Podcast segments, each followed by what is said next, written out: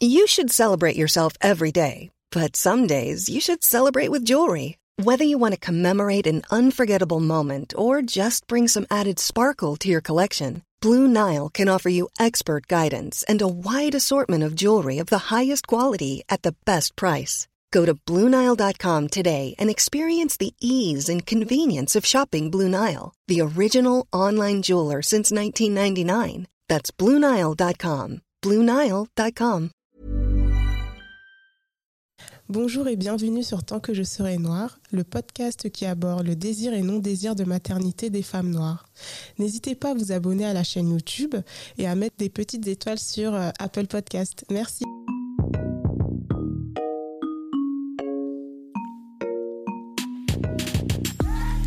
Hello et bienvenue sur Tant que je serai noire. Aujourd'hui, j'ai une invitée spéciale, Isha. Comment tu vas? Bonjour, euh, ça va un peu stressée, mais contente d'être là. Super, tu verras, tu, tu voudras pas sortir du canapé. Tu vas te détendre. Alors, est-ce que tu veux te présenter aux auditrices et aux auditeurs? Mhm. Alors, donc, euh, je m'appelle euh, Isha. Je suis chanteuse, guérisseuse, conteuse et gardienne, en fait, de savoirs ancestraux des peuples autochtones et indigènes. Donc, euh, je consacre euh, ma vie, en fait, euh, à la spiritualité, de rendre plus accessible, en fait, les spiritualités noires, africaines, afrodescendantes, qui, euh, en fait, ont pas forcément très bonne presse, où il y a vraiment beaucoup de tabous. Euh, donc, c'est vraiment mon, mon fil rouge, Mm. de, de rendre ça accessible euh, au plus grand nombre. Oui. Et euh, je pense que sincèrement, avec toute l'actualité qui est assez, euh, euh, assez touchy, Mm. je pense que clairement, les personnes, le peuple noir, il a besoin de se reconnecter en fait avec son identité première. Mm. Et ça passe par ce lien donc avec sa propre spiritualité, son intégrité, sa dignité. Et je m'inscris en tout cas dans cette démarche de se reconnecter à son moi indigène, son moi autochtone. Super. Et du coup, donc là, on a en face de nous la Isha d'aujourd'hui. Euh, est-ce que tu veux nous parler un peu de la Isha plus jeune? Où est-ce que tu es née? Mhm, bien sûr.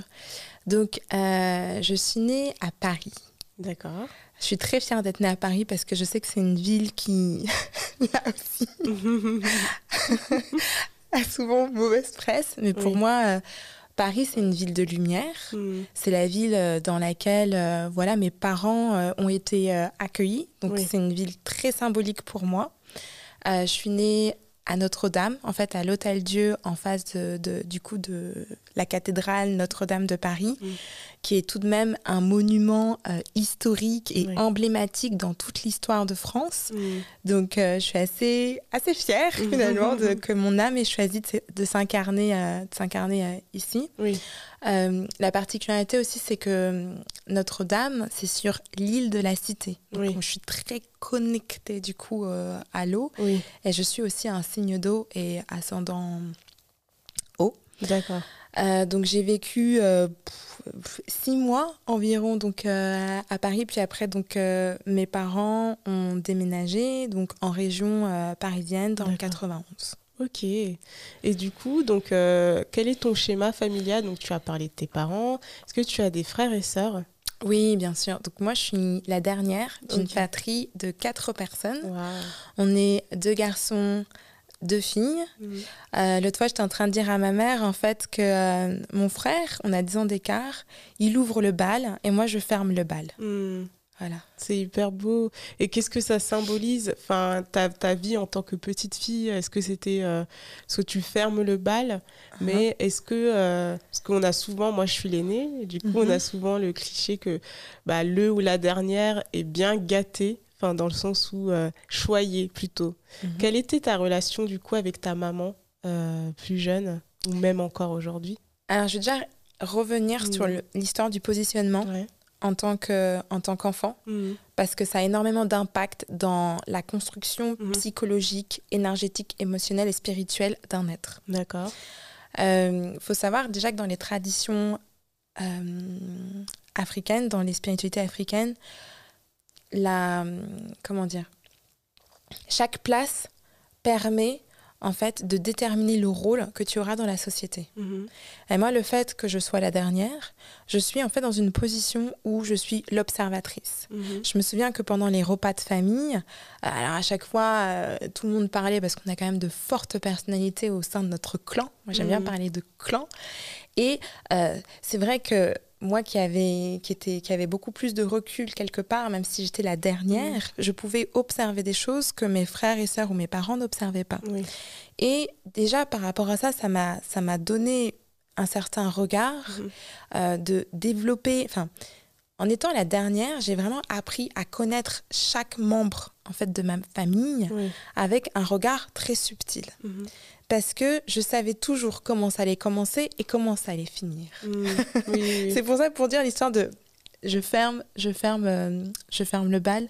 Et je pense que c'est important parce que c'est pas facile parfois en fonction de la place dans laquelle on est dans une famille où on peut se sentir non respecté, pas écouté, pas pris euh, au sérieux. Oui. Donc moi, souvent quand j'étais plus jeune, on me prenait pas au sérieux. On dit toujours toi, tais-toi, tais-toi, tais-toi. Mais ce qui est marrant, c'est qu'aujourd'hui, maintenant, on me consulte Mhm.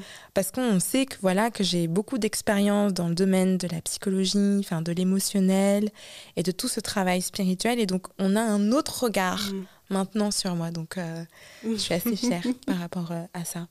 Et pour revenir à- après avec la relation avec ma mère, j'ai eu la chance donc euh, euh, d'avoir une mère euh, qui était très proche de moi et notamment à travers le toucher. Mhm. Quand j'étais enfant, je me souviens même quand j'étais bébé, euh, elle nous donnait le bain, donc je me souviens de ces moments. Mhm. Je me souviens du contact avec sa peau, Oui. de toute cette bienveillance, de cette chaleur humaine et puis des corps. Mhm. C'est quelque chose qui m'a beaucoup marqué quand j'étais enfant.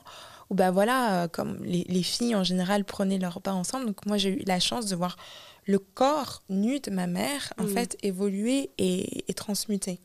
Donc je dirais que ça a été mon premier lien, tu- vois, qui était d'abord plus à travers, euh, à travers le regard et à travers le toucher, avant même après de rentrer dans quelque chose de beaucoup plus complexe, Oui. où là, tu peux vraiment euh, trier tes émotions. Mettre... Donc, moi, j'ai d'abord développé vraiment ce contact euh, au niveau... euh, au niveau de la peau, et donc ma mère avait une peau très douce, elle a Mhm. toujours une peau très douce. Oui.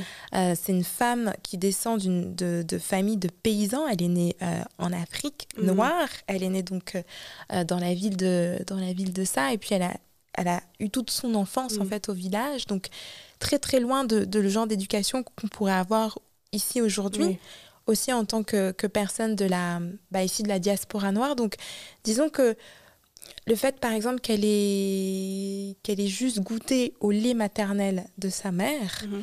du coup, ça a un autre rapport aussi. Son corps, il s'est Mhm. développé autrement. Donc, forcément, quand elle me massait, quand elle mettait de l'huile, etc., eh ben, il y avait cette espèce de transfert Ouais. énergétique et, et très indigène, Mhm. mine de rien. Tu vois ou pas. Et on le sait que en fonction de l'endroit où tu es né et de 0 à 7 ans, où est-ce que tu t'es construit, Oui. en fait, ça, te- ça y est, ça te, comment dire, ça te donne déjà euh, Mhm. les fondamentaux. Oui. Donc, ma mère, même si elle était, euh, enfin, même si je suis née euh, en France, Mhm. elle continuait en fait en elle d'avoir, je dirais, cette dynamique du corps Oui. qui est totalement différente. Moi, comment je- quand j'observe parfois les enfants, comment ils sont éduqués ici, ça n'a, ça n'a rien à voir. Donc même si je suis née en France, en Europe, à Paris, etc., j'ai eu une enfance assez roots, mine de rien en fait. Et du coup, donc tu parlais du village de Ça, qui est situé dans quel pays? Alors en fait, plus précisément, ma... enfin, euh, ça c'est une ville, D'accord. Mais après, ma mère, elle est née dans les environs, donc dans la campagne. Ok. Ok, dans la campagne. Tu voulais me poser une autre question Oui, et c'était pour savoir, euh, donc euh, elle a vécu là-bas avec ses parents, du coup, Ouais. et tu voulais peut-être parler de tes grands-parents? Alors, la particularité d'être noire, euh, et d'être d'origine africaine, c'est qu'on a quand même, alors je dirais pas, c'est pas une forme de schizophrénie, mais c'est pas facile parce que on est né sur un territoire Mhm. et on sait qu'on vient d'ailleurs Mhm. à la fois. Et euh, contrairement à tous les enfants, euh, je vais plus dire ouais, des enfants euh, quand j'étais donc en école primaire, Mhm. qui avaient la joie et le plaisir de dire bah, pendant les vacances de Noël, je vais aller voir mes grands-parents ou cet été. Alors moi, c'est quelque chose auquel je n'ai jamais eu le droit et que je n'ai jamais connu. Mm. Parce que bah voilà, euh, toute ma famille était en Afrique, Mm. était au Cameroun. Donc ça, je sais que déjà, ça m'a, hum, enfant, ça a créé quelque part une, une faille, euh, une hypersensibilité, parce que je ne pouvais pas me relier, en fait, Mm. à, euh, ouais, à mes grands-parents. Oui. Et je sentais, euh, c'est sans doute pour ça que je suis très reliée en fait à mes ancêtres parce que j'ai pas, j'ai pas grandi dans cette culture. Mm. J'ai pas eu euh, ce, ce privilège de me Mm. dire ah, grand-mère ou grand-maman, est-ce qu'il y a ci, il y a ça? Oui. Donc j'ai dû grandir avec ce, ce manque Oui. euh, et, et qui et donc finalement je pense que c'est pour ça que j'ai tant d'amour pour mes grands-parents pour mes ancêtres parce que j'ai eu toute une enfance Mhm. où j'ai pas eu ce lien Oui. et euh, ce lien, il a pu se faire finalement à l'âge de 10 ans, Mhm. ce qui est pour moi euh, assez tard, Mm, mm, mm. mine de rien. Et encore, moi, j'ai eu la chance, en tout cas du côté euh, maternel, d'avoir des grands-parents qui ont vécu très très longtemps. Oui. Parce qu'il y a plein de gens, je pense que quand ils ont, euh, même ici, hein, même ici en Europe, il y a des gens qui n'ont pas eu la chance de Oui. connaître leurs grands-parents. Ouais. Et la particularité surtout du côté maternel, c'est que ma mère, elle a connu ses grands-mères et ses arrière-grands-mères. Wow. Donc elle porte ça aussi en elle. Mhm. Donc du coup, je reviens juste sur le passage quand elle me massait, c'est comme si je je sentais tout ce lien aussi euh, Mhm. avec elle et elle adorait ses grands-mères. Donc finalement euh, ce lien ancestral, cette relation, Mhm. elle, ce, ce- ce fil qui, enfin, ces liens qui se sont tissés, Oui. ça s'est passé à l'âge de 10 ans. Mm. Quand euh, enfin ma mère, je me souviens, a, a dit, bah maintenant il est temps. Voilà, il est temps de revenir à la source. Euh, C'était pas donné euh, à l'époque, Mm. mais elle avait mis de côté. Mon père aussi avait participé, et donc on est partis donc tous les quatre. Mes deux grands frères sont pas partis avec nous. Mm. Je tiens à préciser aussi que mes deux grands frères sont nés en Afrique noire. D'accord. Donc ça aussi, c'est un peu complexe. Ouais. Mais euh, et c'est vrai que ce voyage a changé ma vie à jamais. Mm. Vraiment. Euh, parce que je découvrais, j'étais quand même très occidentalisée comme petite fille. On avait le câble, on Mm. avait MTV, tous les trucs de Paris Hilton en avance. euh, je sais Ouais. pas s'il y avait encore le- la télé des Kim Kardashian, je sais plus, bref. Mm. Euh, voilà. Et là, donc, tout d'un coup, on, on nous dit, on me dit, écoute, euh, là, tu vas rencontrer ta famille. Sauf que pendant dix ans, en fait, moi, j'avais que mon clan Oui. tu vois, mes, mes, mes frères et sœurs, et puis mes parents, et de temps en temps, quelques, quelques oncles, enfin, pas des oncles, mais plutôt des cousins à ma mère Oui. qui venaient voyager, mais Mm. j'avais rien, en fait, Oui. en termes d'identité. J'avais pas d'autres socles. Mm. Et c'est vrai que cette première fois a été pour moi source de guérison. Véritablement. Mm. Il y a eu un avant et un après. Oui. Euh, je me suis sentie, euh, je me suis dit, waouh, This is Africa, you Mhm. know? Les odeurs, les couleurs, le climat, Mm. Oui. la nourriture. C'était une nourriture à laquelle euh, j'étais pas forcément euh, habituée Mm. et j'ai adoré Mm. parce que c'était moi, c'était c'était ce dont mon âme avait besoin et manquait. Et mes grands-parents euh, du côté donc maternel euh, vivaient au village. D'accord. mais beaucoup plus loin que Yaoundé, alors que du côté paternel, euh, mes grands-parents, donc du côté de mon père, eux, ils habitent pas très très loin en fait de Yaoundé. Donc vraiment pour aller dans le, dans le village Mm. de, de, de ma mère, c'est tout un voyage.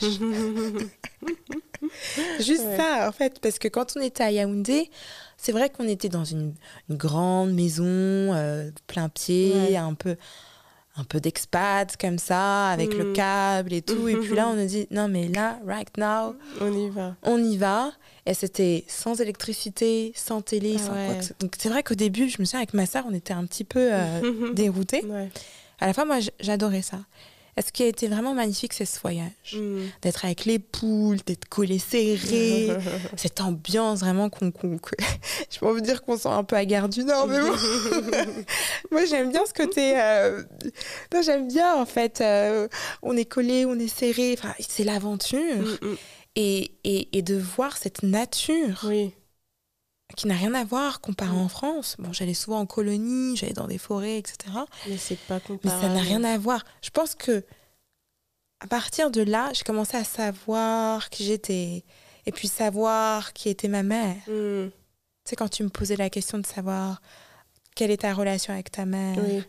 de pouvoir voir l'environnement dans lequel elle avait grandi, Oui. dans lequel elle s'était construite en tant que femme, Oui. je pense que ça a été un véritable saut quantique pour Mm. saisir qui était ma mère, Mm, mm, en vérité. Ouais. Tu vois Et quand j'ai rencontré mes grands-parents, j'ai... c'était magnifique. Ouais.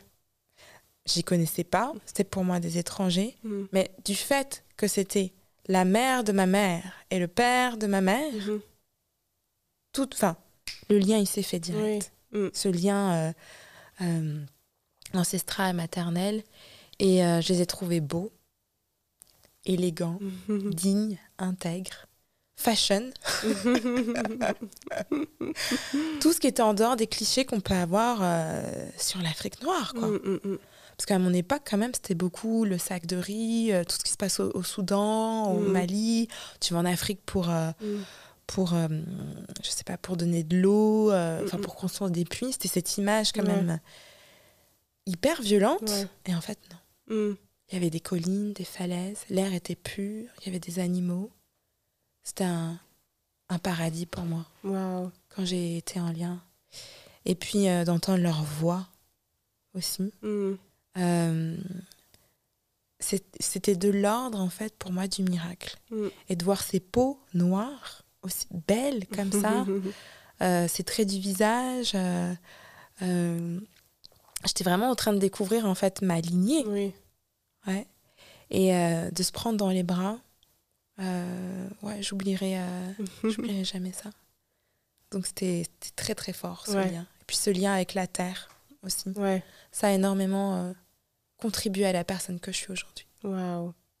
Et du coup, quand est-ce que tu es retournée euh, en Afrique Euh, Est-ce que tu peux nous raconter un peu ton retour et notamment peut-être l'arrivée euh, de la conception, je ne sais pas si je peux parler de conception, de ton paradigme dont tu vas nous parler aujourd'hui Alors, comme je le disais, ce paradigme, il a commencé à l'âge de 10 ans. Mhm.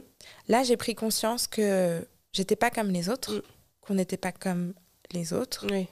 Et j'ai commencé à saisir, pas ce que ça voulait dire d'être noir, mais ce que, ce que ça voulait dire de venir du continent noir. Mhm. Et j'avais besoin de vivre cette expérience qui passait encore par la chair, par le corps. J'ai pu voir que mon corps était totalement différent là-bas. Euh, que j'étais connectée, je dirais, à une espèce de vortex de. peut-être de, de lumière. Que mes sens étaient décuplés, Mhm. mon intuition. Euh, J'avais des réflexions autres. Je sais pas, c'est c'est comme si on me donnait de la on me donnait une nourriture spécifique à mon âme Mm. Que j'avais jamais Ouais. auparavant. Et là déjà mon corps quand je suis rentrée après en France n'était plus le même, Oui. tu vois. Donc si je fais une espèce de rétrospection et que je retourne que, que je, je regarde en fait à quel moment ce sentiment Mm. d'appartenance à la terre, il a Mm. commencé, il a commencé à l'âge de 10 ans. D'accord. Et je sais que après ce moment-là, donc cet été, qui m'a bien marqué, c'était en juillet, euh, euh, j'ai eu mes règles. Je sais. Je demandais à ma mère, oui, euh, quand est-ce que je vais être femme, quand est-ce que si. Euh, je sais que pouf, mes seins, ils ont, ils ont poussé d'un Mm. coup et que j'ai eu mes premières euh, menstruations. Donc ce voyage, ça a été un voyage initiatique Oui, oui. en vérité, tu vois. Et je dirais que donc j'ai eu après donc je suis revenue en France donc après donc il y a quand même j'ai quand même vécu beaucoup de racisme par Mm. rapport à mon nom de famille Mhm. j'ai dû essayer de me défendre essayer de me fondre en fait je Mm. sais que l'époque euh, l'époque de Beyoncé ça m'a ça m'a énormément marqué donc je voulais avoir les cheveux raides je Mm. voulais être claire de peau enfin plus claire que claire que claire il y avait encore cette histoire de de- Colorisme. de colorisme de de de peau Mhm. donc, en fait, mon identité, euh, elle était très portée finalement sur les cultures afro-américaines, Oui. pensant que c'était un échappatoire, que c'était bien, alors qu'en fait, après coup, c'était pas bon du tout parce Mm. que je reniais finalement Oui. euh, ma singularité d'être originaire du continent Oui. noir africain. Mhm. Et en fait, ce qui s'est passé, c'est que euh, à un moment donné, j'en ai eu marre de mes cheveux. On sait tous ce que c'est euh, d'avoir des cheveux quand on est noir. quand on est une femme, Oui. quand on est un homme, c'est pas pareil. Et euh, c'était tout le temps le fight Mm, avec mes cheveux. mm, En fait, c'est le fight avec moi-même. Oui. Et je sais qu'à partir du moment où j'ai voulu retrouver euh, la nature Mm. de mes cheveux, Oui. ce paradigme, il s'est réactivé. D'accord. Tu vois ou pas? Mm, Euh, Parce qu'en fait, dans, dans la spiritualité, les cheveux, c'est le prolongement de notre âme. C'est Mm. nos antennes, Oui. c'est nos racines. Mm. C'est nos racines éthériques connectées au ciel. Donc je sais que dès le moment où j'ai dit je ne porterai plus de tissage, je ne me ferai plus de défrisage à froid, ce paradigme aussi, il est revenu encore. Se, se reconnecter à mon moi indigène, c'est réenclenché. Et donc c'était à 20 ans. Donc tu vois, il y a toujours, 10, c'est toujours mhm. 10, 10. 10 ans, oh pardon, 10 ans, 20 ans, et là j'en ai 30. Oui, Donc oui. c'est les, les dizaines, pour moi, il y a, y a un truc Oui. à chaque fois dans mon histoire. C'est symbolique à chaque C'est fois. très symbolique, j'ai hâte d'avoir 40 ans. et donc c'est vrai que quand j'ai eu 20 ans, je me suis coupé les cheveux courts, courts. D'accord. Je me suis pas rasé le crâne, mais je me suis coupé les cheveux courts, courts. Oui. Et là, ça m'a redonné un souffle. Et euh, je me suis dit, je me suis posé des questions. Je me suis dit, mais d'où je viens en vrai? C'est quoi mon histoire? Et pourquoi en fait, nous, on doit prier le Jésus? Et pourquoi on doit écouter la religion des Blancs? Mm, Il y a quelque chose derrière. Et moi, je suis une passionnée d'histoire. mm, Donc, est-ce que tu vois comment c'est le fait de m'être coupé les cheveux mm. de ne plus vouloir mettre de produits toxiques chimiques m'a permis de me reconnecter Mm. À mon identité. Oui. Et j'ai eu une crise très très forte à 20 ans, euh, où le christianisme c'était j'en Mm. veux plus, la culture du blanc j'en veux plus, et j'ai commencé à faire des recherches. Et le premier livre que j'ai lu qui m'a marqué, c'est La mauvaise éducation du nègre. D'accord. Ça a été le livre qui a été pour moi un choc émotionnel. Mm, Et à partir de là, j'ai dit, je peux plus être une orpheline. Je ne peux plus me contenter de ce que les cultures afro C'est pas moi, en fait. mm, mm, mm. Je dois revenir à la source même. Oui. Et j'ai posé, je commençais à poser des questions à ma mère. Parce que j'avais beaucoup voyagé, en fait. Mais euh, je voyais, je voyageais pas en Afrique. ouais. Je sais qu'à l'âge de 16 ans, j'ai été retournée donc, euh, en Afrique. Mhm. Donc ça avait été, ça avait été bien et tout. J'avais, j'avais été avec ma mère, donc déjà j'avais commencé à voir les choses autrement parce Oui. que là j'avais 16 ans. Mm. Mais après plus rien quoi. Et j'étais obsédée par aller conquérir le monde, à droite, à gauche. bref. Et là je me suis dit déjà en termes de voyage, je vais arrêter d'aller visiter les voyages des autres. Enfin, Mm. pardon, je Les vais arrêter pays. les pays des autres Mm. et je vais me centrer sur moi. Mm. Ça a été vraiment un retour d'introspection. Là j'ai commencé à faire des recherches euh, sur l'art, la littérature, Oui. les musiques. Et je me suis dit, de toute manière, pour savoir qui je suis vraiment, il faut que je retourne en Afrique, Oui. quoi. à la source. À la source même, quoi. Sais, c'est bien marrant, à un moment donné, t'es militanti, enfin, t'es- tu milites, Mm, tu lis des choses, mais c'est pas suffisant, mm, quoi. mm. Moi, en tout cas, pour moi, c'était pas suffisant. Oui. Et j'ai posé une question très forte à ma mère, j'ai dit, grand-père, il va avoir quel âge? Elle me dit, il va avoir 100 ans. Waouh. Et ça, j'ai dit, ben, c'est pas possible. Je me suis dit, mais euh, shame on me, quoi. Je me suis dit, mais Isha, qu'est-ce que tu fais, en fait, pendant tout ce temps-là? Tu vois? Mm, mm. Et là, bah, j'ai décidé de repartir. Donc là, j'avais euh, 23 ans. Ok. Euh, donc trois ans quand même plus tard, avec Mm. tout ce cheminement. euh, euh, j'avais 23 ans. Et, euh, et j'ai cheminé. Mm. Jusqu'à tes 30 Ou est-ce qu'entre-temps, tu as eu aussi... euh, Alors, euh, j'ai commencé à poser des questions déjà à ma mère. Oui, la base. la base. Pour ça que la mater, c'est la madre là. J'ai posé des questions, mais à, à fond. Aussi, en même temps, euh, j'avais décidé de plus continuer mes études D'accord. parce que c'est comme s'il y avait quelque chose qui m'a. En fait, plus plus je plongeais dans ces recherches Mhm. de l'histoire du peuple noir, Mhm. plus je ne pouvais plus répondre aux critères du monde occidental tel qu'il était présenté. Mm, Faire des études, avoir un diplôme, mm, rentrer dans des cases et après se marier. mm. Il y avait vraiment euh, ce côté sauvage en moi, mais, mais pas tel qu'on peut l'imaginer Mm. euh, avec un regard colonialiste, mais le côté liberté. Ouais, ouais. Je veux être libre. Mm. Je veux savoir qui je suis. Et Mm. personne ne pourra m'arrêter. ouais. Elle m'a dit, va avoir 100 ans. Et je dis, ben, j'y retourne en fait. Et ça a été un parcours quand même du combattant, parce qu'il faut savoir que à l'époque, c'était pas, c'est pas comme aujourd'hui où là maintenant la diaspora, tout le monde veut retourner en Afrique, veut réinvestir. À Mm. l'époque, c'était très avant-gardiste en Oui. fait, moi, ce que je proposais. Et euh, l'ép- donc je voulais retourner d'abord au Cameroun, mais c'était l'époque de Boko Haram, Oui. donc c'était touchy. Mm. Et j'avais fait une liste comme ça. Des me suis dit, pays, euh, Tout le monde fait un tour de France. Pourquoi on ferait pas un tour d'Afrique noire en fait Puis moi, c'était hyper important pour moi de d'aller voir aussi ce qui se passe ailleurs Mm. que, que, que en Afrique centrale. Mm. Je voulais découvrir l'Afrique de l'Est, l'Afrique de l'Ouest, Oui. euh, l'Afrique du Sud, le Mozambique. J'avais vraiment cette vocation Oui. de me dire, euh, bah là, on, on aime aller visiter l'Asie, on aime faire ci, on aime faire ça, le tour Mm. du monde et tout. Mais pourquoi on pourrait... En fait, je me suis dit, pourquoi les désirs occidentaux, Mm. on pourrait les pas les appliquer aussi dans les cultures noires afrodescendantes Clairement. tu vois? Et personne ne dit non mais t'es folle, ça va pas, comment ça tu vas faire un tour d'Afrique, c'est quoi ces délires, tout que t'as. Ok, j'ai coché Cameroun, je pouvais pas. Après, je voulais donc aller en Afrique du Sud. C'était touchy, franchement, Ouais. quand tu connais pas quelqu'un quand même, parce que l'Afrique du Sud, C'est quand même assez dangereux aussi, c'est certaines hyper dangereux, soyons honnêtes. Puis l'histoire, et puis en tant que femme, et puis en fait, la ségrégation, elle est toujours Mhm. hyper là. Mais c'était une histoire qui m'avait beaucoup marqué quand j'étais jeune. D'accord. Donc voilà. Après, je me suis dit, non, faut vraiment que je connaisse quelqu'un qui puisse être un peu comme être mon garde du Mm. corps ou mon guide, Oui. vraiment. Et euh, je voulais pas non plus effrayer ma famille Mm. Parce que c'est quand même une culture que je connais Mm, pas, mm, mm. l'Afrique du Sud, Ouais. soyons honnêtes, ça n'a rien à voir.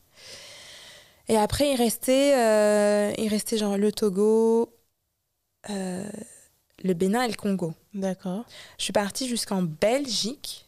Ah ouais. Parce qu'en fait, j'avais une. faut que j'explique peut-être la stratégie comme ça, t'es lectrice. Je m'étais dit, je vais partir de la culture.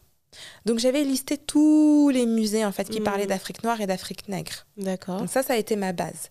Et j'avais pu voir en fait, en fonction des lieux géographiques euh, en Europe, en fonction de, du, du, enfin, du degré de colonisation Mm. que le pays euh, occidental avait eu, parce Ouais. que rappelons-le qu'il parlait quand même, enfin, à l'époque du fameux gâteau africain. Moi, c'est ce qu'elle allait me donner en fait, des bases pour savoir à quel endroit, ici en Europe, je pouvais déjà avoir, Mm. comment dire, euh, des référentiels. Oui. Et peut-être rencontrer des gens qui avaient l'habitude de voyager en Mm. Afrique et de faire des navettes. Mm. Donc, je suis partie jusqu'en Belgique. D'accord. Ah ouais. Ah ouais, non, mais moi, j'ai. Jusque une, une warrior. Quand ma mère, elle me dit, il allait avoir 100 ans, mon grand-père, je dis, waouh! En Ça mode, activé. ça m'a activé quelque chose euh, en mode puissance grand V. Et je suis arrivée donc euh, à ce musée qui était fermé Ah mince. pour trois ans de travaux. J'ai pleuré toutes les larmes de mon Oh corps. là là. Je me suis tout ce- je me suis dit mais c'est pas possible, je me reconnectais à mes ancêtres, je me reconnectais à ces savoirs ancestraux. Pourquoi Et on me bloque. On me euh, bloque mm. ah, Ça a été vraiment le parcours du combattant. Et j'ai rencontré une femme qui m'a beaucoup aidée. Euh, une femme euh, belge dont son père en fait avait beaucoup vécu au Congo, etc., qui était anthropologue.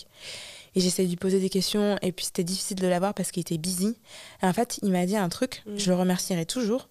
Ça m'a marqué. Mm. Il m'a dit écoutez, en restant en Europe, vous arriverez à rien. Mm. C'était violent quand même hein, Ouais. quand il m'a parlé comme ça. Un, un homme blanc, en plus Mm. anthropologue. Il me dit la seule chose que vous devez faire, c'est aller sur place, aller dans une grande ville et vivre ce que vous avez à vivre. Mm. Paf Ah, ça m'a.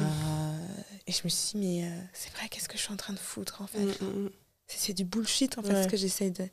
Et c'est vrai que lui, quand il m'a dit ça, d'avoir ce musée fermé, Ouais. puis après d'avoir essayé de rentrer en contact et de m'avoir dit ça en pleine figure, je me suis dit, mais il a tellement raison. Ouais. Donc j'ai changé ma stratégie. D'accord.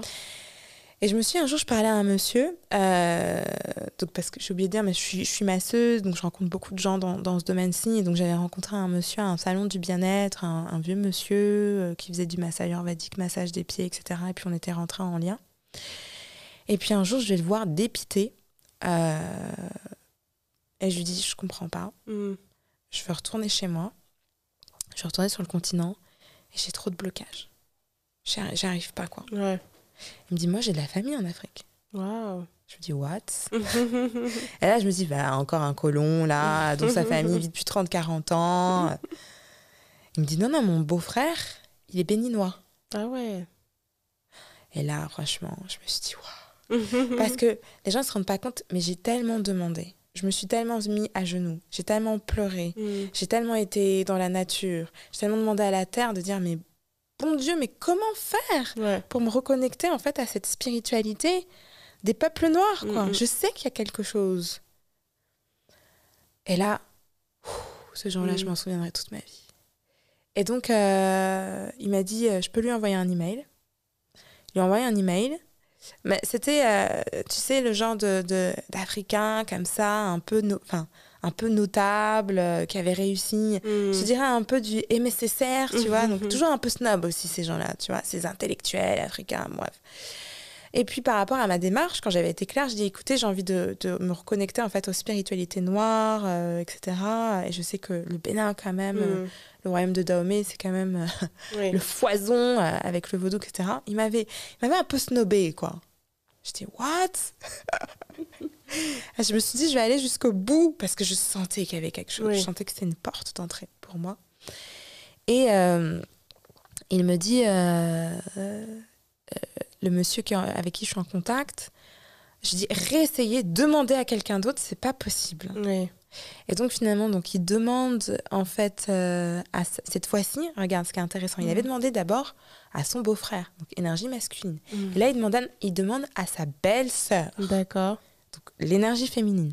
Et là, elle lui dit ah si je connais quelqu'un qui est spécialisé en fait justement Mm. dans ce qu'on appelle le tourisme culturel, cultuel, pardon, cultuel, le tourisme spirituel en fait cultuel, D'accord. c'est-à-dire c'est la c'est la mixture, enfin c'est la jonction du coup de des savoirs culturels et spirituels. Ok. Il est spécialiste dans ça. Super. Bam, j'ai dit waouh.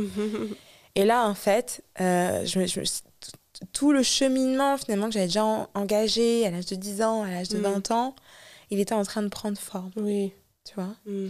Et euh, la chance a fait que euh, cette personne venait à Paris deux mois plus tard D'accord. pour toute une tournée vaudou en France. Génial.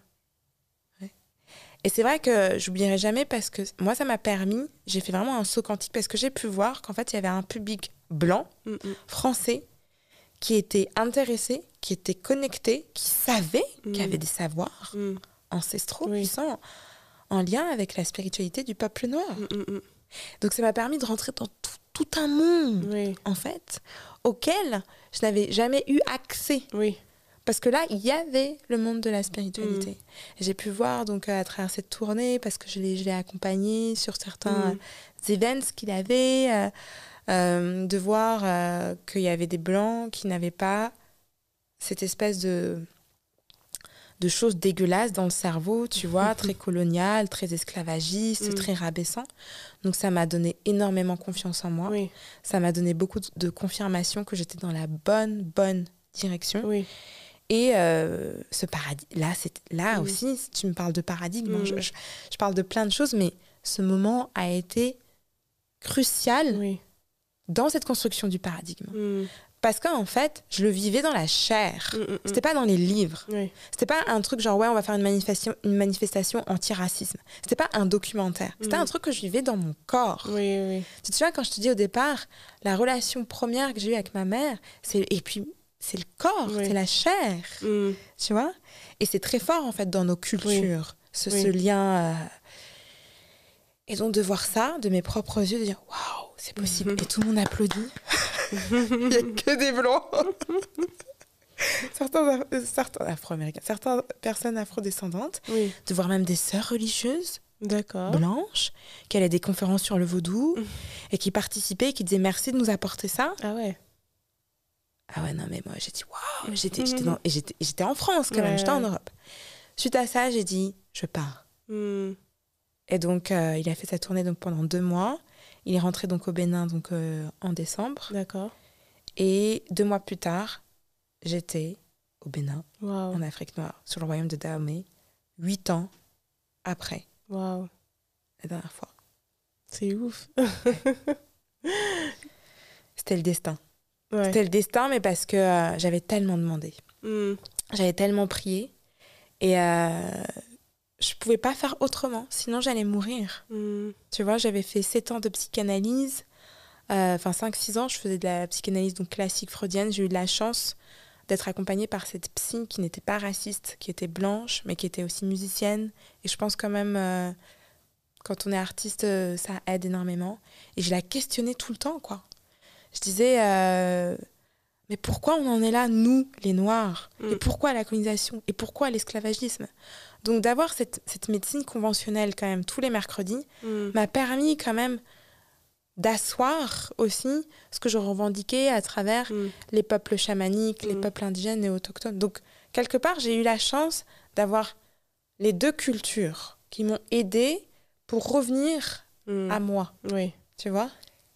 Et, euh, et je me souviens, ma psy, quand je suis rentrée de, de ce voyage au Bénin, elle m'a dit Mm. Vous n'êtes plus la même. Waouh. Et c'était beau parce qu'elle était témoin, en fait, Oui. de ce retour à la source et de voir comment je m'étais reconnectée Mm. à mon moi indigène autochtone. Mm. Et euh, ce para- ça aussi, ça fait partie de, Oui. de ce paradigme, Mm. tu vois. C'est hyper intéressant. Et là, la question qui me vient à l'esprit, parce que du coup, on est quand même chez Tant que je serai noire, et il faut parler de La maternité, maternité. quand même. Mais en fait, ce qui est, ce qui est, ce qui est, ce qui est, en fait, ce qui est fou, c'est que euh, à chaque fois, ce qui m'a drivé, c'était mon intuition, oui. tu vois, Mm. Euh, qui sont des qualités euh, féminines. Mm. Ce qui m'a ouvert le chemin, c'est ma mère, Oui. tu vois? Mm. Euh, ce qui m'a et de par son lien aussi euh, avec ses grands-mères, Oui. elle portait ça en elle. Ouais. Donc il y a toujours un fil conducteur au niveau du féminin Ouais. déjà. Aussi, euh, je porte le nom de ma grand-mère. D'accord. Et ma grand-mère, en fait, c'était c'est- donc c'est une paysanne. Bon, elle n'exerce plus, mais c'est une paysanne. Mm. Mais elle avait pour coutume de soigner les femmes. D'accord. Alright. Et elle, elle, c'est-à-dire que pour l'accouchement, elle préparait une mixture de plantes Mhm. de faire en sorte que la femme n'ait pas à avoir de césarienne. D'accord, waouh. Donc c'est une véritable protection. Mm. Donc sachant que moi je porte son nom, je Oui. suis déjà reliée à ça. Mm, mm, mm. Donc tout ce qui concerne la santé des femmes, euh, l'accouchement, euh, les menstruations, ce que c'est d'être une femme, d'incarner son corps en tant que femme, Mm. c'est quelque chose en fait qui est vraiment dans mon ADN, D'accord. que je porte en moi. Mm. Et aussi du fait que comme je suis, euh, comme je suis masseuse, donc j'ai massé des hommes et des, des femmes, et ça n'a rien à voir. Ouais, tu sens une grosse différence. C'est euh. totalement différent.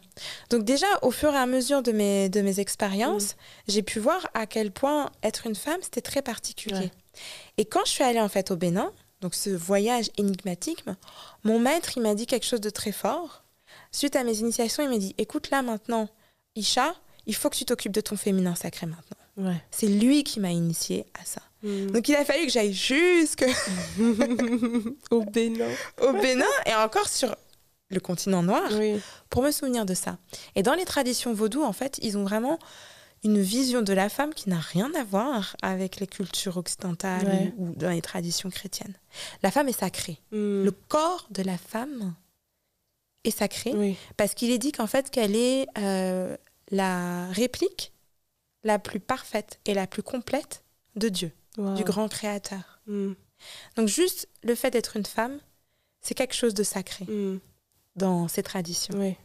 Et on protège énormément, en fait, euh, comment dire, euh, euh, cette incarnation en tant qu'humanoïde, en tant qu'être humain, Mm. et parce qu'elle porte la vie. Oui, c'est ça. Mm. Et dans la légende vaudou, dans cette mythologie, dans cette cosmogonie, il est dit que nous descendons de la femme noire primordiale. Mm. Toutes, Oui. toutes, toutes les femmes. Et que cette femme, cette ancêtre femme que nous avons toutes en commun, elle s'est incarnée d'elle-même. Contrairement à l'homme Mm. qui a dû passer dans le ventre d'une femme. On y vient, rappel. On y vient quand même à l'histoire de la maternité. Ouais, clairement. Donc le fait euh, de pouvoir porter la vie, ces êtres humains, qui sont des femmes, détiennent en elles des secrets Mm. du mystère. Ouais. Parce que c'est quand même une expérience assez mystique, Clairement. en vrai, d'être enceinte, qu'on veuille un enfant ou pas. Mm. De se dire, waouh, il y a un être, en fait, qui va pousser dans mon corps. Ouais. Et même en tant qu'être humain, même, même si on veut pas être mère ou même si on veut pas d'enfant, ou, Mm. on se dit, attends, tu te rends compte que quand même, tu as vécu pendant neuf mois Mm. dans le corps De ta maman. de quoi. ta maman. Mm. C'est pas mystique en fait. On se dit pas que la nature est, est juste grande Ouais, par rapport ouais. à ça. Et ce qui est aussi hyper intéressant dans les traditions vaudou, c'est que donc euh, le fil conducteur, c'est le culte des ancêtres Oui, et le culte de la nature. d'accord. Et le corps des femmes est la réplication parfaite de la nature. Mm.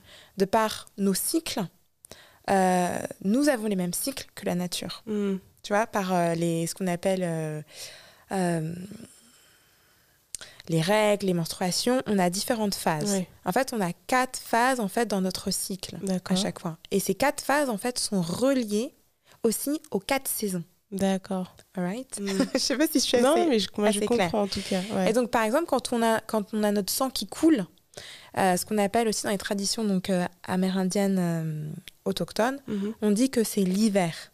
Ok. Et donc, ça a un temps de purification. Mhm.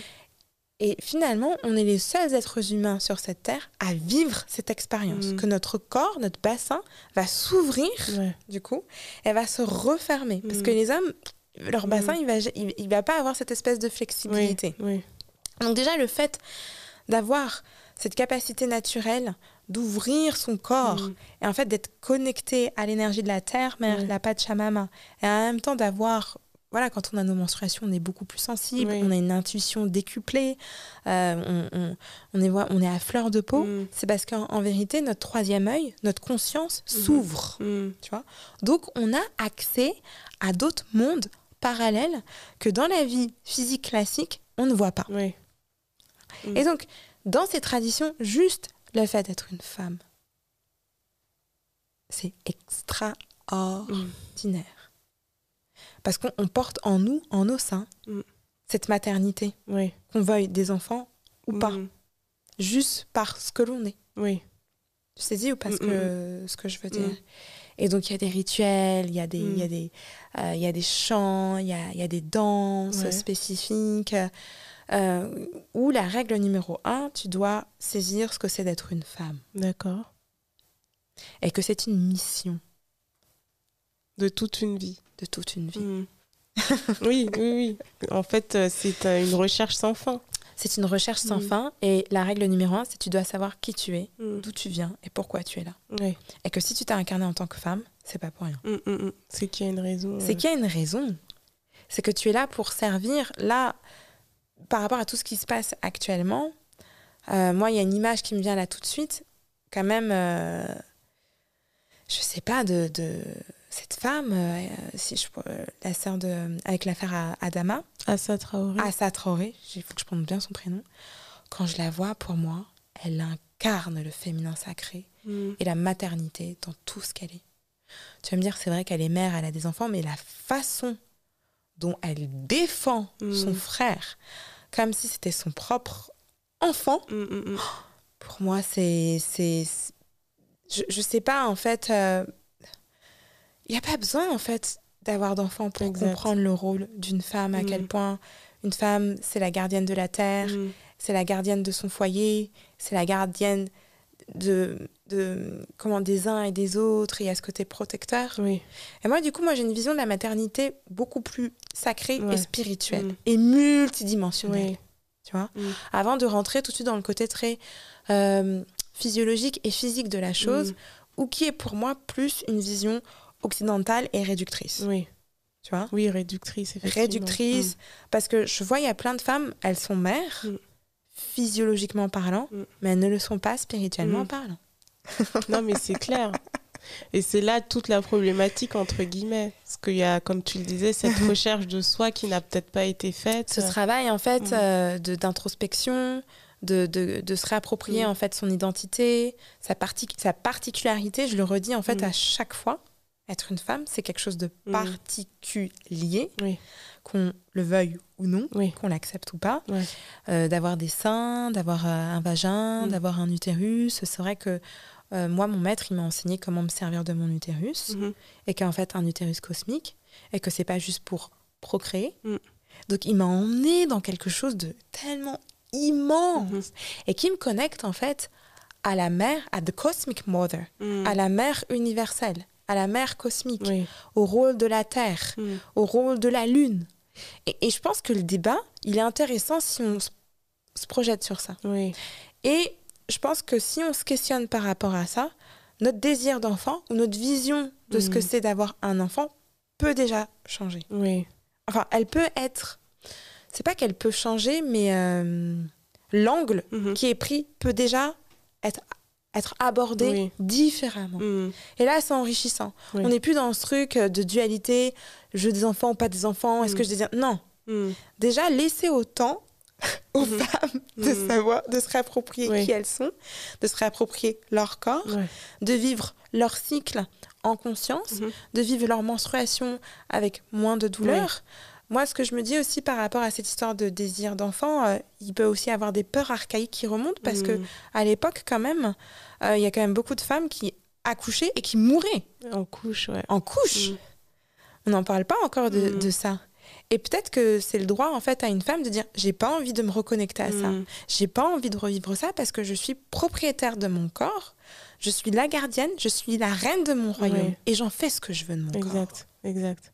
Tu vois Mhm. Et je pense que quand tu amènes le débat vers ça, pff, on n'est plus de l'histoire de. En fait, c'est juste. C'est même pas une histoire. Et puis, d'avoir un enfant ou pas. Mhm. C'est déjà de se dire est-ce que déjà j'arrive à connaître mon corps tel qu'il est? Est-ce Oui. qu'il y a ce lien fort, intrinsèque? Est-ce que j'arrive à avoir cette intimité? Mhm. Parce que notre corps, il est tout le temps hyper sexualisé, il est animal, enfin surtout en tant que femme noire, il est hyper sexualisé, animalisé, politisé, Mm. dogmatisé au quotidien. Mm, Quand mm. on regarde quand même l'image de, de, de la femme noire, Mhm. euh, Déjà, les- dire la femme noire, c'est déjà. euh, tu vois, euh, pendant l'époque Mm. de l'esclavage, euh, ou quand on a vu aussi ces femmes, même pendant le Moyen Âge, qui, qui allaitaient des enfants Oui. blancs. Oui. Je sais pas. C'est, je je pense que déjà, le taf, il devrait se faire par rapport à ça. Ouais. Et puis, il y a personne d'autre qui peut nous dire ce qu'on fait avec notre corps ou pas. Exact. Et peut-être qu'on n'a pas envie, c'est notre droit, de- d'avoir un être qui pousse dans notre corps. Mhm. Ça peut être aussi glauque. Mhm. Oui, c'est clair. Pour certaines, euh, c'est Pour juste. euh, certaines. Et puis, je pense que ça dépend, j'ose le dire là dans ton Mm. podcast, parce que bah, voilà, les gens savent que je, suis, que je travaille dans la spiritualité, mais si on a eu des vies antérieures, on a eu des traumatismes. Ou si on porte en nous des mémoires, en fait, où à chaque fois qu'une femme a couché, l'enfant mourait, Mhm. ou qu'il y a eu beaucoup d'IVG, ou que notre maman, en fait, elle a fait beaucoup de fausses couches, Mhm. tout ça, ça à prendre en compte. Ouais. Et ce qui peut expliquer qu'aussi que bah, cette femme-ci, dans cette vie-ci, elle dit ben, non, Mm. j'ai pas envie d'avoir d'enfant. Oui. J'ai pas le désir. Mm. Et peut-être que ça va être, li- être libérateur Ouais. pour les femmes d'avant. Ouais. Mais ça, on ne sait pas. Mm, mm, mm. De prendre ce recul. C'est hyper c'est beau parce que en fait quand tu on entend beaucoup de femmes se dire il faut nous ré- réapproprier nos corps etc Mhm.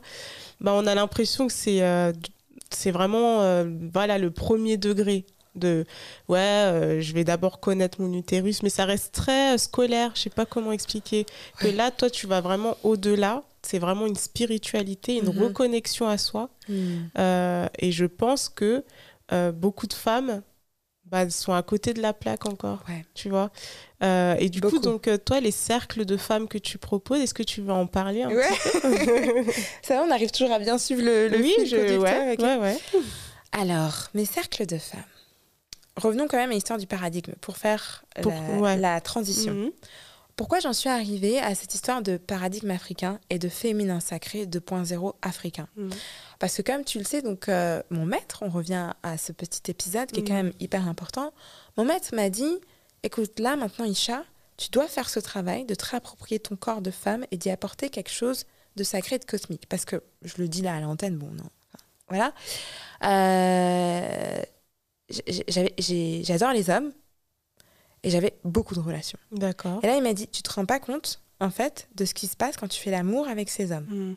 Et je me dis, oh, il voit tout ce que, toutes mes relations, j'avais honte, etc. Et en fait, il me dit, non, mais il y a des fonctions, en fait, que tu dois découvrir et que tu dois saisir. Mm. En fait, parce que ton, ton utérus, c'est une espèce de réceptacle comme ça, c'est une espèce de vaisseau qui est rempli d'énergie, etc. Et tu peux pas, en fait, recharger euh, les autres, les hommes avec. Mm.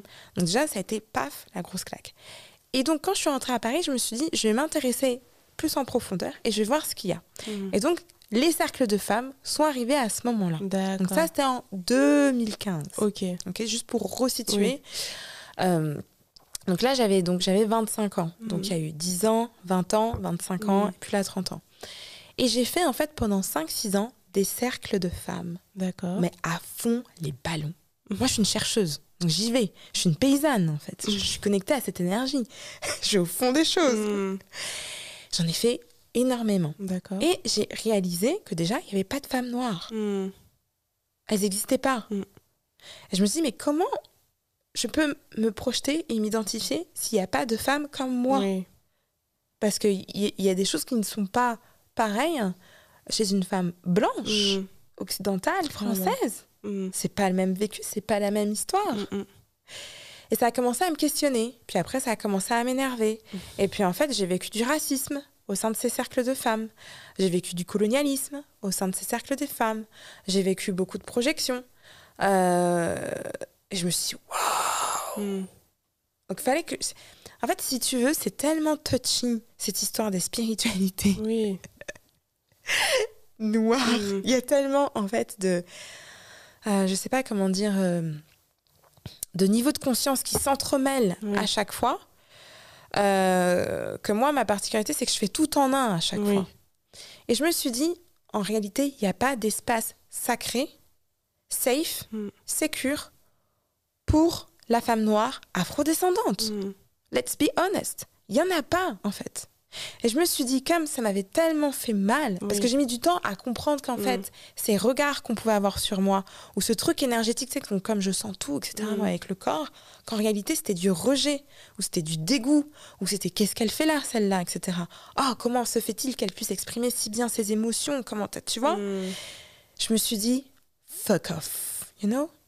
Vous voulez pas de moi? Vous voulez pas de nous? Je me barre et je vais créer mon propre monde Mm. et ma propre vision du féminin sacré. Donc c'est comme si je poursuivais en vérité Mm. ce dont à quoi mon maître Oui. m'avait initié. Mm. Et en vérité, c'est ça qu'il m'avait dit.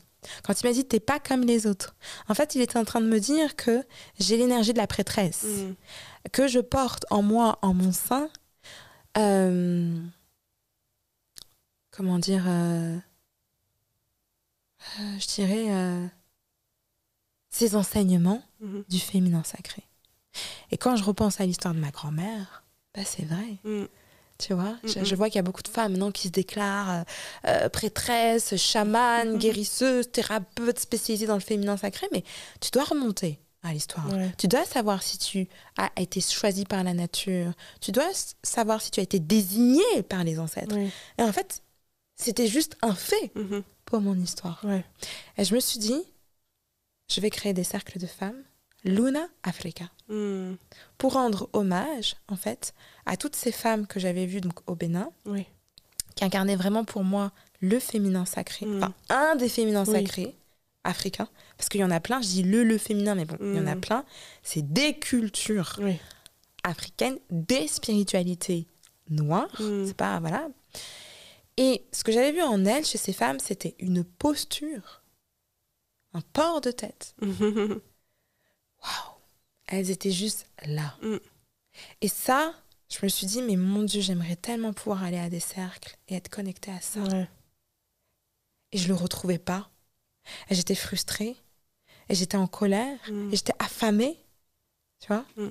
Donc j'ai dit, ben, comme mon maître me l'a dit, qu'en fait c'était moi qui devais ouvrir la voie et faire le job. Parce que j'ai quand même. Le troisième euh, signe du zodiaque que j'ai dans mon thème astral, c'est le verso. D'accord. Et le verso, c'est celui qui initie en fait Mm. des mouvements de conscience, Mm. qui crée des nouveaux paradigmes. Mm. J'ai dit, OK, I'm gonna do the job. Et les cercles Luna Africa ont été créés. Wow. Voilà.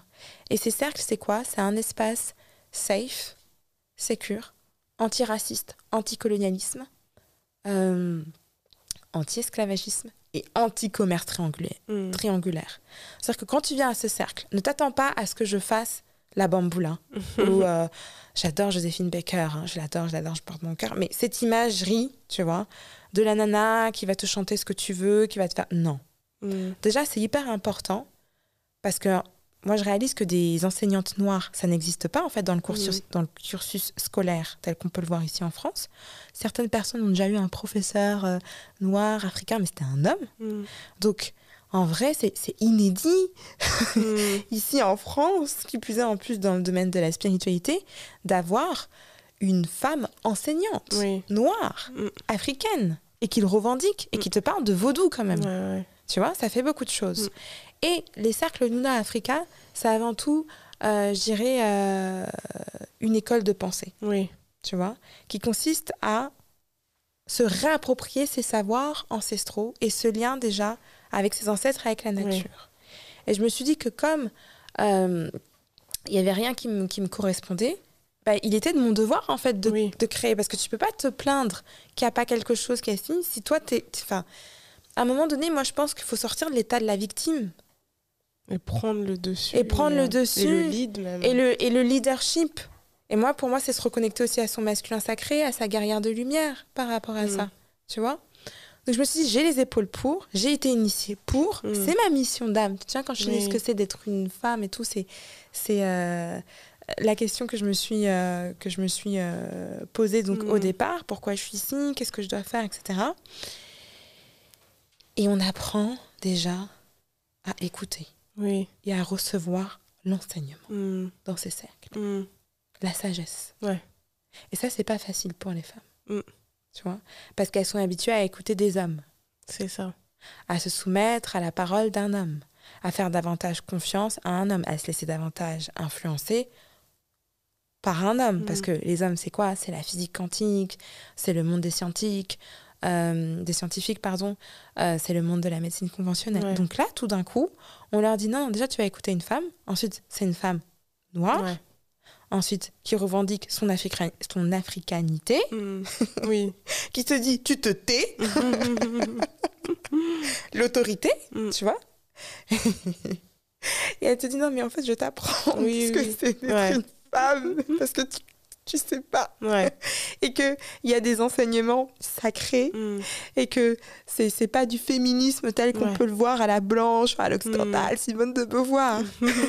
tu vois? Donc c'est chamboulant. Ouais. Ça remue. Mm. On chante, on danse. C'est avant tout des cercles de guérison. D'accord. Et euh, les femmes, actuellement, toutes les femmes, toutes races comprises, elles ont besoin de guérir. Mm. Parce que si elles passent pas par ça, elles pourront pas aller plus loin dans leur cheminement de maternité et de voir pourquoi finalement je désire un enfant et je désire pas un enfant. Pour moi, le propos, il est même pas là. Mm. Tu vois, c'est déjà étape par étape. Donc c'est ce que je propose dans mes cercles de femmes, Mm. Luna Africa. C'est de se reconnecter finalement à la lune, qui est en fait l'archétype du féminin au niveau des astres, mais avec un regard autochtone et indigène. C'est pour ça que ça s'appelle Luna Africa. Ok. En tout cas, ça donne envie. Euh, J'espère que à l'issue de cette, euh, cette interview, il y aura des personnes qui. Ouais, vont, parce que c'est le but, c'est le but. Donc au départ, mes cercles ils sont ouverts donc pour toutes les femmes, Mhm.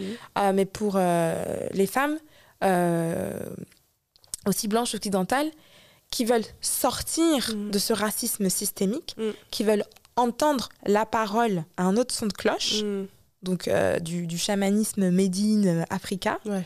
euh, qui veulent aussi sortir de leur peur, Mhm. parce qu'il y a beaucoup de femmes, en fait, elles ont juste peur de moi parce que je suis une femme noire, disons-le, revenons à la couleur de peau, Mhm. Euh, de créer aussi de la sororité et de, en fait, de recréer du lien entre bah, les femmes blanches occidentales et les femmes noires africaines, qu'il y a un respect qui soit remis en place. Et les cercles Luna Africa sont aussi des cercles exclusivement aussi pour les femmes noires Oui. afrodescendantes. Mm. Donc je fais plusieurs types de cercles. D'accord. Des cercles mixtes, parce que c'est aussi important Oui. d'avoir en face de soi, sais, quand tu es une femme blanche, tu as l'habitude tout le temps d'être entourée de femmes blanches, d'avoir en face de toi Mm. une femme noire qui a aussi des émotions, Mm. des sensations, qui est aussi intelligente que toi, qui a cette intelligence émotionnelle, d'arrêter d'être dans l'image de, de angry black woman ou de la femme forte, la mama africa, Mm. Une image qu'on peut avoir beaucoup à travers les rappeurs, Ouais. malheureusement. Ma mère, c'est une femme forte. Non, non, non, non. tu vois? Une femme noire, elle a le droit d'être triste, Mm. elle a le droit d'être vulnérable, Mm. elle a le droit de dire qu'elle en a marre, elle en a le droit de dire bah, que c'est dur, Ouais. tu vois? Et c'est pas un truc réservé que un certain type de femme, Exact. tu vois? Donc ça, c'était hyper important pour moi. Et aussi de, de- de permettre aussi à ces femmes-ci de se reconnecter à leur mère intérieure, Mm. tu vois? À leur mère cosmique, Oui. à leur puissance. Et peut-être sortir aussi du carcan de ce qu'on peut avoir dans notre inconscient collectif en tant que Mm. femme noire, de la mama africa, quoi. Oui. Donc, euh, donc c'est vraiment, c'est vraiment mon but, quoi. Donc, quelque part, en fait, j'œuvre pour le chemin de la maternité, Mm. tu vois, mais de manière multidimensionnelle et de toujours laisser le choix. Oui. Parce que donner la vie, euh, c'est pas chose facile. Clairement. Si déjà tu t'es pas déjà donné ta vie, ta Mm. propre vie à toi, Mm. que tu t'es pas reconnecté à ton moi indigène, à tes ressentis, à ton bas-ventre, à ton corps, euh, euh, je veux dire à ton sexe, à Mm. ton cœur, à qui tu es, comment tu, tu veux prétendre après euh. C'est ce que je vais transmettre? Bullshit, tu vois? Et moi, je préfère être dans un monde où il y a des femmes, elles ont le choix de te donner la vie, ok mais qu'elles fassent le job. Ouais. non, mais c'est ça. qu'elles prennent pas la chose à la légère. Exactement. Que c'est une Que responsabilité. c'est une vraie responsabilité. C'est une responsabilité multidimensionnelle. Mm. Parce que le monde dans lequel on est actuellement, c'est la guerre. Mm. C'est une guerre spirituelle. Elle se dit, ouais, cocotte, pourquoi tu veux un enfant en fait? Mm. Tu veux un enfant pour toi Mm. Tu veux un enfant pour ton propre intérêt Pour dire, ah, c'est beau d'avoir, j'ai un enfant, j'ai mon fils, j'ai ma fille Ou tu veux avoir un enfant pour servir Mm. l'humanité Mm. Et une femme qui désire ne pas avoir d'enfant, mais c'est parfait. Parce que, comment dire, peut-être qu'elle a déjà eu assez d'expérience dans des vies antérieures. Donc en fait, ce que j'essaye de dire, c'est parmi ces deux euh, profils, Mm. c'est-à-dire, ok, tu veux prolonger la vie, mais est-ce que tu sais quelle vie tu vas prolonger encore? Ouais. Et l'autre dit, je décide de stopper, entre guillemets, enfin, la vie, l'histoire de Mm. procréation, parce que je sais que déjà, Mm. des choses ont été faites. Ouais. Tu vois? Image un peu celle qui, comme ça, et, là, et celle qui, comme Ouais. ça. Et à la fin, on se rejoint toutes, parce qu'on a toutes déjà été mères. exact. Tu vois Mm. C'est- Il faut juste s'en souvenir. Mm, mm, Tu vois et, et pour moi, la finalité, c'est euh, la maternité en fait spirituelle. Si tu arrives déjà à prendre soin de toi-même, mm, à te cajoler, à dire stop, à poser des limites, à t'offrir un massage, mm, à dire même à ton homme non, là je veux pas, tu vois. mm, mm. C'est prendre soin de soi Oui. finalement, mais sous tous les aspects. mm, Et la priorité numéro un, c'est toi. Oui. En tout cas, c'était euh, très beau et je pense que c'était nécessaire de t'avoir ici parce que euh, bah, quand on est dans un monde euh, bah, occidental et qu'on a la vision, enfin, faut le dire, hein, on a été éduqué dans cette société, donc on a une vision qui est assez, euh, on va dire, schématisée, théorisée. Ouais. Donc c'était bien de remettre les pieds sur terre. Ouais. Donc merci. Mais avant de t'abandonner, J'ai oublié de dire Ouais. un truc aussi. Pour moi, ce qui est hyper important, c'est la sororité. Oui, C'est-à-dire, il ne doit pas y avoir de clivage entre une femme qui veut un enfant et qui ne veut pas d'enfant. oui, c'est bien de le rappeler. De pas qu'il y ait de jalousie ou de compétition, Mm. de sentir plus supérieur Mm. ou inférieur. Ouais. C'est pas vrai en fait. Mm. Le plus important, c'est que déjà d'être une femme, Ouais, c'est une expérience sensationnelle. exact. Et on doit revenir à ça, tu vois? Et la femme qui est en face de toi peut être ta mère le temps d'un instant et vice versa. Et ça, pour moi, c'est ça aussi les cercles Luna Africa. Waouh. en tout cas, ça résume et ça, Voilà. ça reprend bien l'idée du podcast. Ouais, j'espère Euh, J'ai raconté ma vie, mais j'espère, j'essaye toujours de faire non, quand non, même des c'était très liens clair. et que, ouais. et que, et, et- et que voilà quoi. Donc moi, je remercie vraiment ma mère, Mm, ma grand-mère, euh, qui m'ont transmis euh, beaucoup. mm. J'ai moins de lien avec le côté paternel Ouais. parce que j'ai euh, autrement, ça, s'exprime autrement. D'accord. Mais je remercie bien évidemment aussi ma grand-mère euh, Mm. paternelle parce que euh, j'ai aussi des origines égyptiennes de là-bas. Donc, euh, mais bon, ce sera à explorer à un autre moment. Ok. Voilà. Mais du coup, avant de te laisser, j'avais quand même Uh-huh. trois questions. Oui, Euh, La première étant, euh, est-ce que tu as une chanteuse afrodescendante préférée? Euh, oui, en espérant qu'elle n'a pas été déjà prise. Angelique Kidjo. Ah bah non, tu vois. Yeah Angelique Kidjo, donc c'est euh, franchement Angelique Kidjo, euh, c'est euh, une femme donc noire, Est-ce que tu as un titre qu'on peut passer en même ouais, temps d'origine africaine, d'origine béninoise. Oui. C'est Mama Africa. Oh, tu vas la retrouver. Euh, et c'est trop beau parce que quand j'ai fait mon live pour parler du féminin sacré euh, Mm. africain 2.0, j'ouvre le bal avec cette musique dans mon live que j'ai fait sur Wow. Instagram. Et je pense que ça, ça m'a beaucoup aidé. Et elle prône beaucoup le vaudou. Oui, Donc ok. c'est une vraie prêtresse. Donc, Waouh. voilà. Euh, Je sais pas si c'est la bonne version. Ah, il a mis le- la version live. Ok. ok. Ok. et donc elle chante aussi. Euh, et euh, voilà, cette femme est connectée à la terre, crâne rasé, j'adore. Ouais.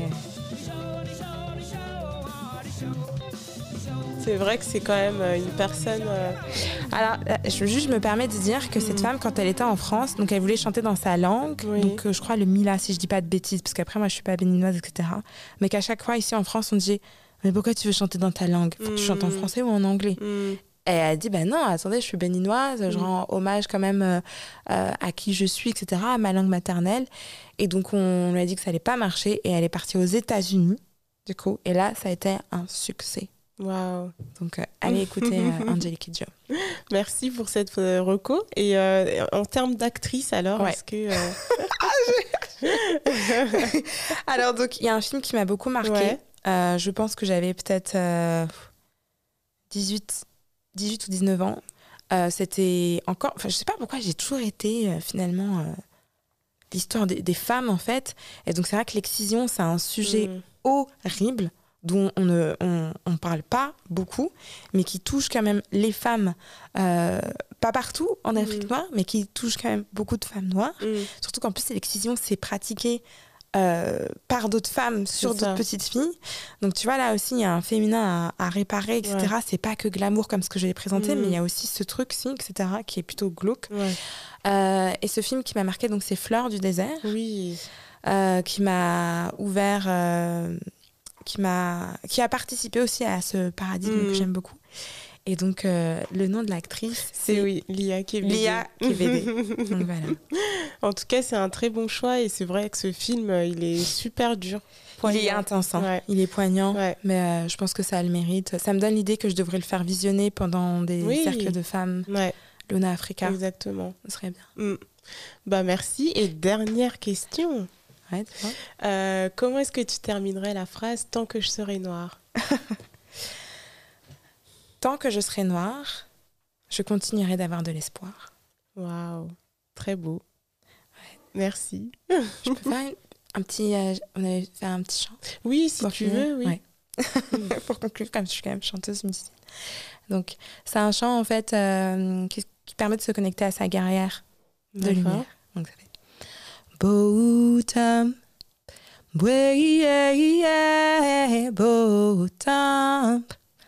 boom boom boom boom boom boom boom cha cha bay ay boom cha cha cha then boom ba boom na na na na yeah boom boom boom way yeah we way yeah mama way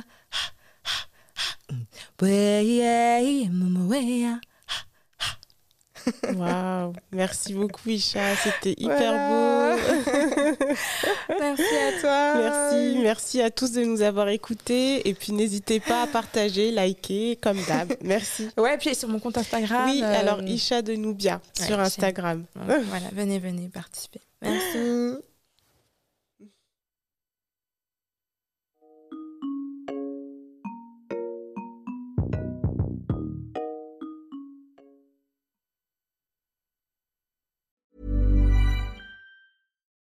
Spring? Is that you? Warmer temps mean new Allbirds styles. Meet the Super Light Collection, the lightest ever shoes from Allbirds, now in fresh colors. These must have travel shoes have a lighter than air feel and barely their fit that made them the most packable shoes ever. That means more comfort and less baggage. Try the super light tree runner with a cushy foam midsole and breathable eucalyptus fiber upper. Plus, they're comfy right out of the box. So, what can you do in a super light shoe? What can't you do is the better question. And because they're super packable, the real question is where are you taking them? Experience how Allbirds redefines comfort. Visit allbirds.com and use code SUPER24 for a free pair of socks with a purchase of $48 or more. That's A L L B I R D S.com. Code SUPER24.